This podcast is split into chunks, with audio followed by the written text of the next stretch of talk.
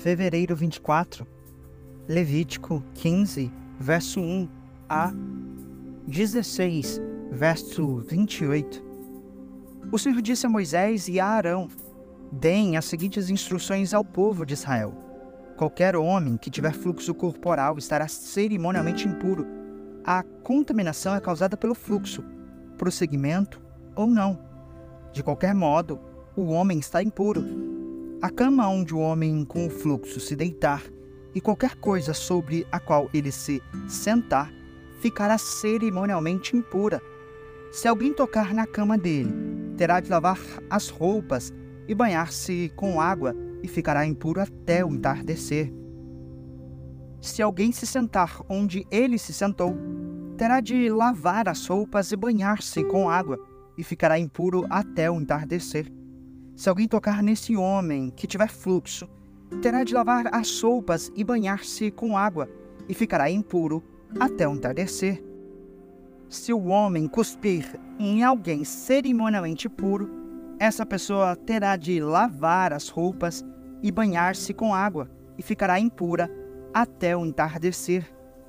Qualquer manta de sela sobre a qual o homem se sentar quando cavalgar ficará cerimonialmente impura.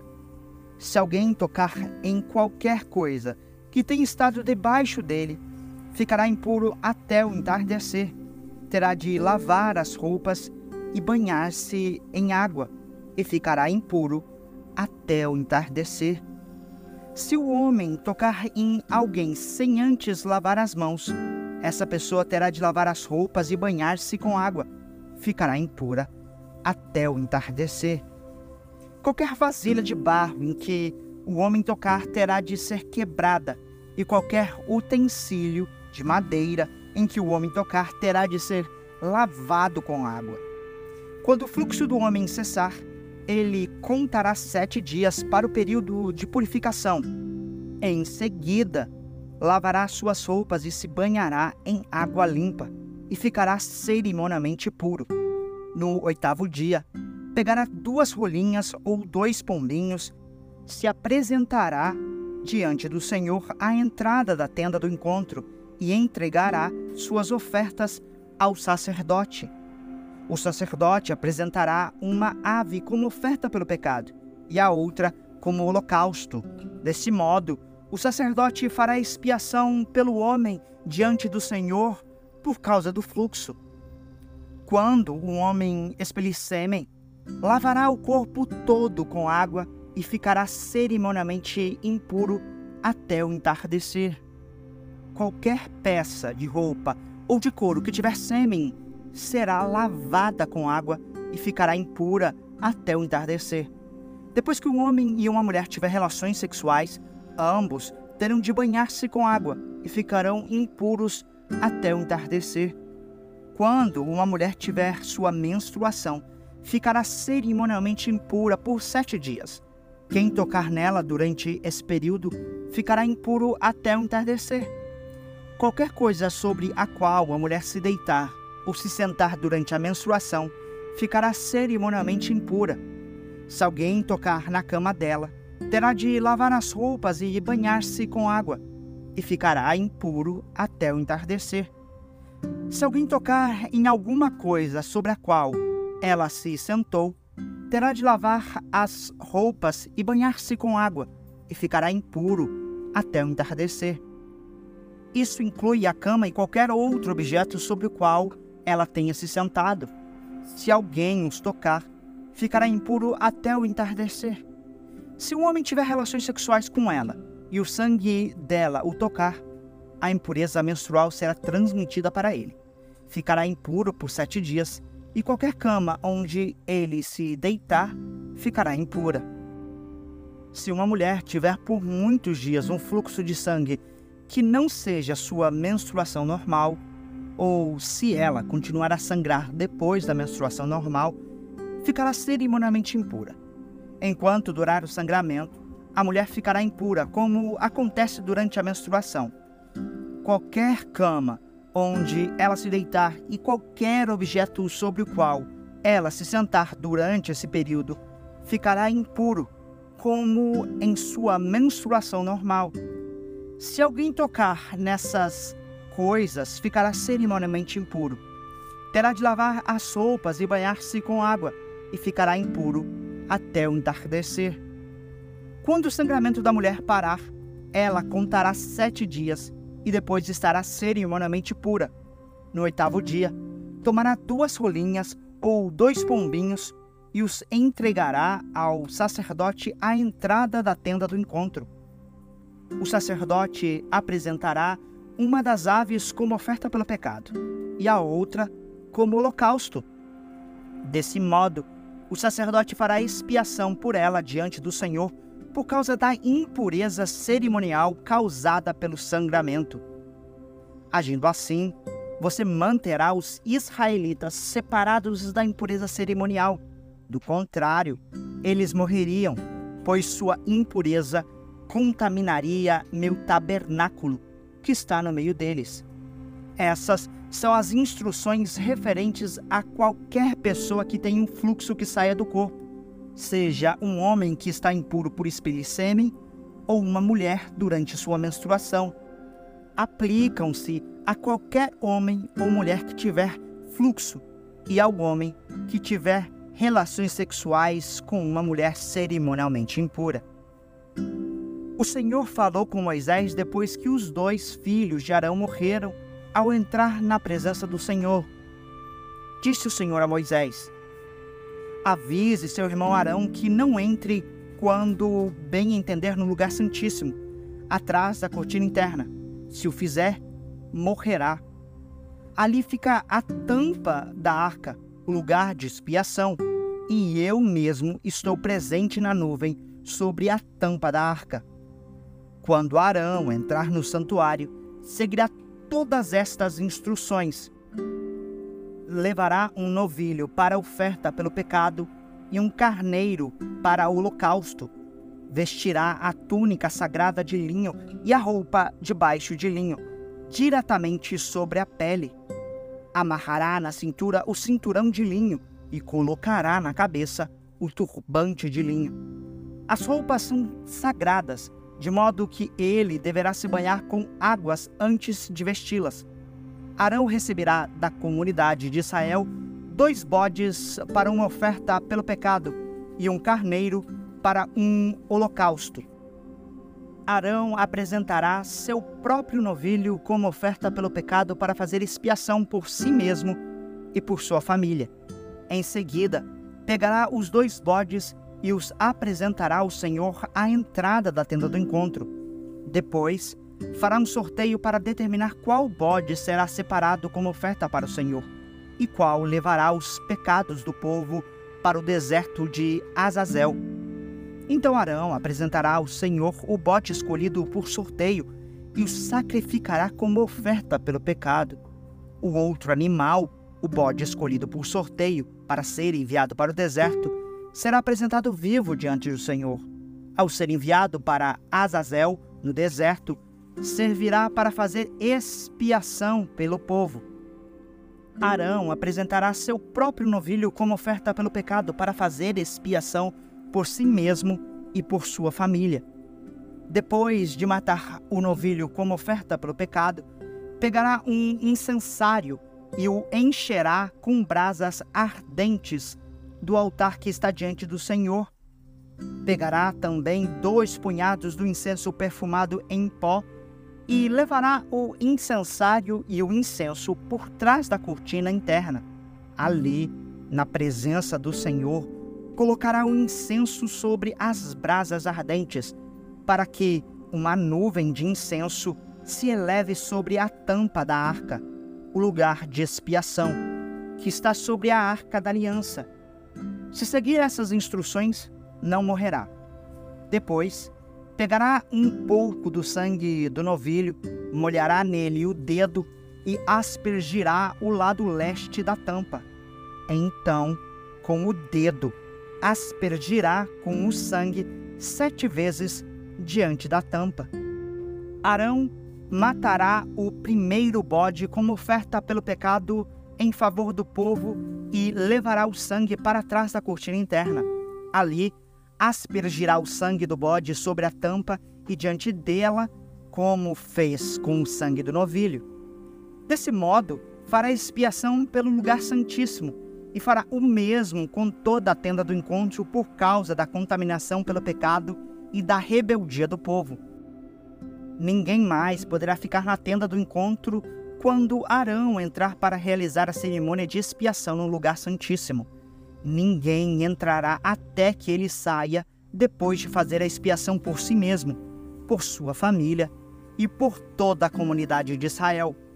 Em seguida, Arão sairá para fazer expiação pelo altar que está diante do Senhor.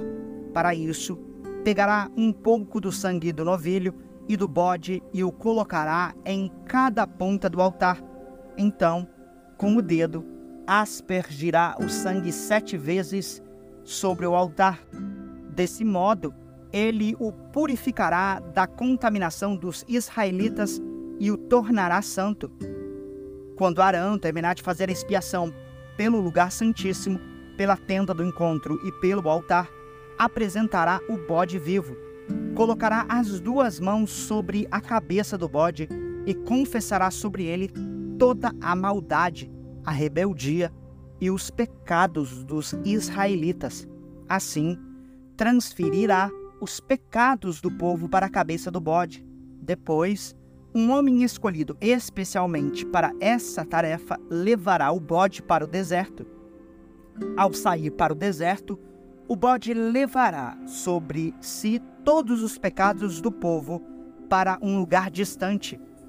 Quando Arão voltar para dentro da tenda do encontro, tirará as roupas de linho que vestia ao entrar no lugar santíssimo e as deixará ali ele se banhará com água num lugar sagrado, vestirá suas roupas habituais e sairá para apresentar um holocausto para si mesmo e um holocausto para o povo.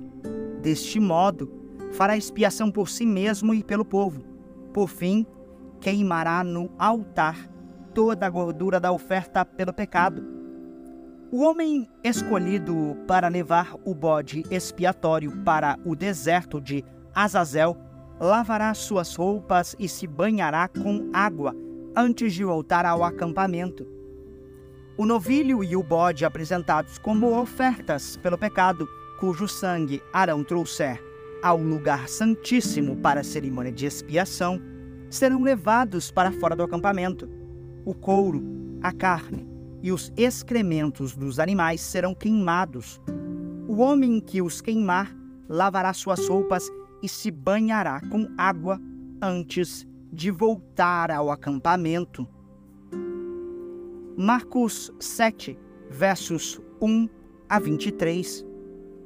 Certo dia, alguns fariseus e mestres da lei chegaram de Jerusalém para ver Jesus.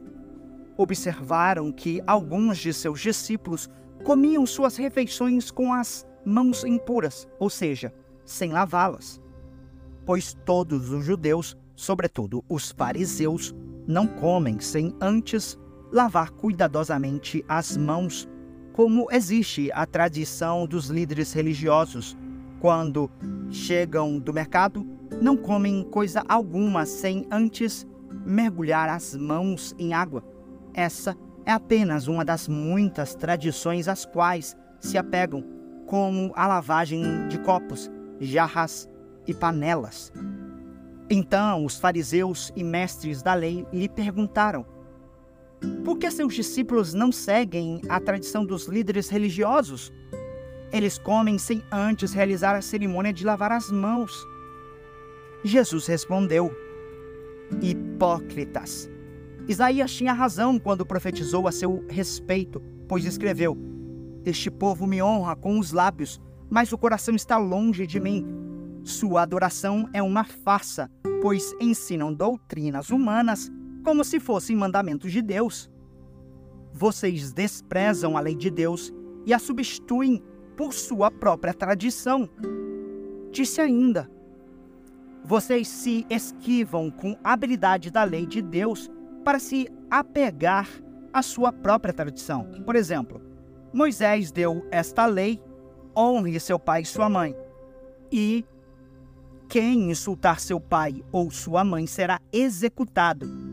Vocês, porém, ensinam que alguém pode dizer a seus pais: Não posso ajudá-los. Jurei em entregar como oferta a Deus aquilo que eu teria dado a vocês.